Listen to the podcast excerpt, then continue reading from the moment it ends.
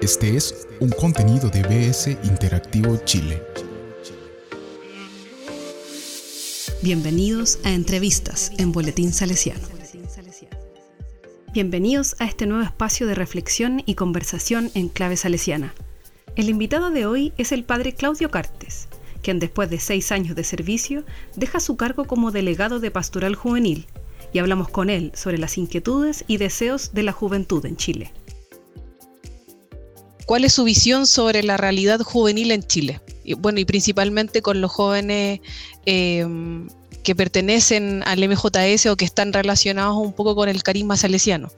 Nos gustaría saber eh, cómo ve usted con respecto a sus preocupaciones, eh, sus necesidades em, y deseos y una preocupación por el futuro, que es una preocupación normal de la juventud, estudiantil, laboral, profesional, en fin, vocacional.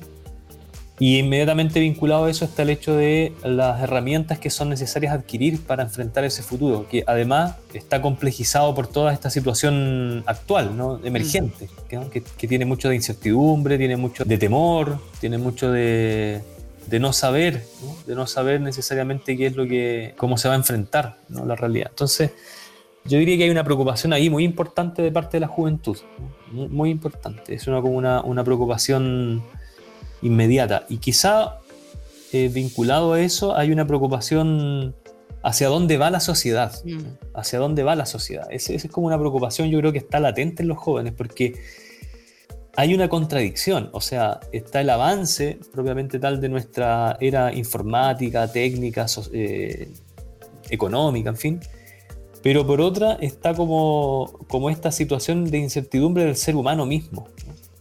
Sea, ¿hacia dónde va la humanidad? Es, como a lo mejor una pregunta muy grande, pero que yo creo que está como latiendo en, las preocupaciones de los jóvenes. ¿Hacia dónde vamos en el fondo?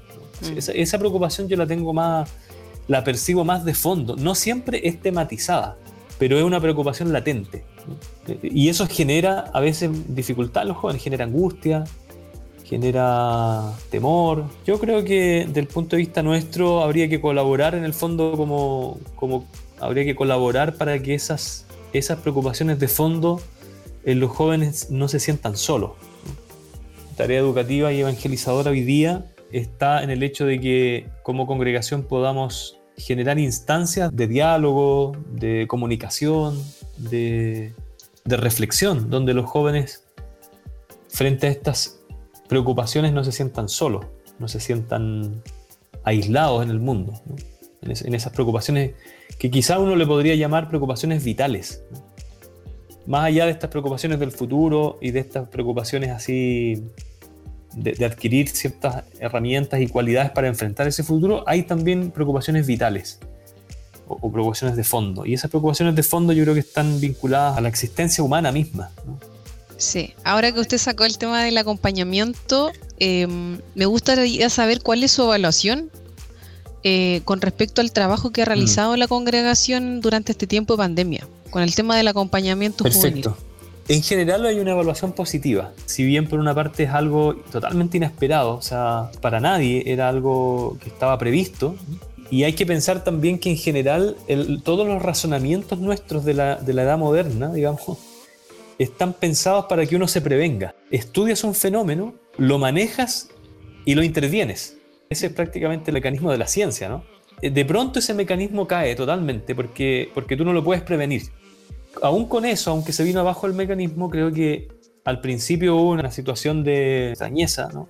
Y enseguida hubo un impulso de responder la evaluación es positiva en ese impulso de respuesta, o sea, un, mm. anhelo y un esfuerzo muy, muy grande, creo, de la inspectoría en general, de querer responder a esa necesidad emergente e imprevista. Eh, con respecto a su trabajo como delegado de Pastoral Juvenil, me gustaría saber que, cuáles han sido los hechos más significativos que ha tenido durante este tiempo. Esta digitalización de acompañamientos educativos, digitalización de acompañamientos evangelizadores, con las, eh, digamos, emergencias que ha habido, ha sido bastante positiva. Ha sido bastante positiva desde el punto de vista educativo, desde el punto de vista evangelizador, se activaron muchos mecanismos. Y yo creo que también ha sido positivo porque se activó otro mecanismo, la colaboración, trabajar en red. En el caso de las obras locales, rápidamente se, se pusieron de acuerdo para activar plataformas de servicio social, con comedores solidarios, parroquias disponibles a, colaborar con las necesidades, los mismos colegios, en un trabajo en red muy solidario, pero también un trabajo en red digital, la dimensión catequística, digamos, se activó en red digital para ofrecer un servicio inspectorial en el fondo. Mm. Entonces yo creo que por, eso mi evaluación es en general positiva, pese a obviamente que, que es necesario seguir fortaleciendo y seguir cultivando, porque es verdad que uno no tiene todas las respuestas. Se ha ido aprendiendo, sí, sí, y se ha ido aprendiendo bien, digamos, sin, sin grandes traumas. Em, con respecto a todo el trabajo que ha realizado durante estos años, em, ¿cuáles son, o sea, cuál cree usted que son las aptitudes, no sé, personales, espirituales, etcétera, de toda índole, eh, para desarrollar un buen trabajo como consejero y como delegado de pastoral? Primero una, apertura una vivencia espiritual, porque el, servicio del delegado pastoral es ante todo una experiencia también espiritual evangelizadora. Otra aptitud puede ser este trabajo en equipo y de corresponsabilidad con los laicos, porque nuestras obras eh, parroquiales, universitarias, la Fundación Don Bosco, los colegios, los oratorios, los centros de jóvenes, que son los cinco ambientes donde nosotros desarrollamos nuestra misión, hoy día son espacios de trabajo corresponsable con los laicos. Y otra aptitud podría ser eh, como una apertura también a aprender, al aprendizaje. Porque los procesos educativos evangelizadores no son procesos cerrados, son procesos que están en continuo dinamismo, en continuo cambio, en continuo devenir o en continuo desarrollo, digamos. Entonces, es muy importante tener esa aptitud de, libertad, de libertad, de apertura, de ir adaptándose, claro, ese, es un tema, es un concepto bien interesante. Eh, me gustaría saber que, cuáles usted cree que son los futuros desafíos a, que debe afrontar el mm. tema del área de, pastoral juvenil. Yo primero pondría como un desafío bien importante saber que el área eh, de pastoral trabaja colaborativamente con las demás áreas de animación de la inspectoría. Que si bien es un área de la misión, debe tener la conciencia de colaboración con todas las áreas de animación. La formación, la comunicación social, la familia salesiana, la administración. O sea, yo creo que este es un desafío constante, un desafío constante.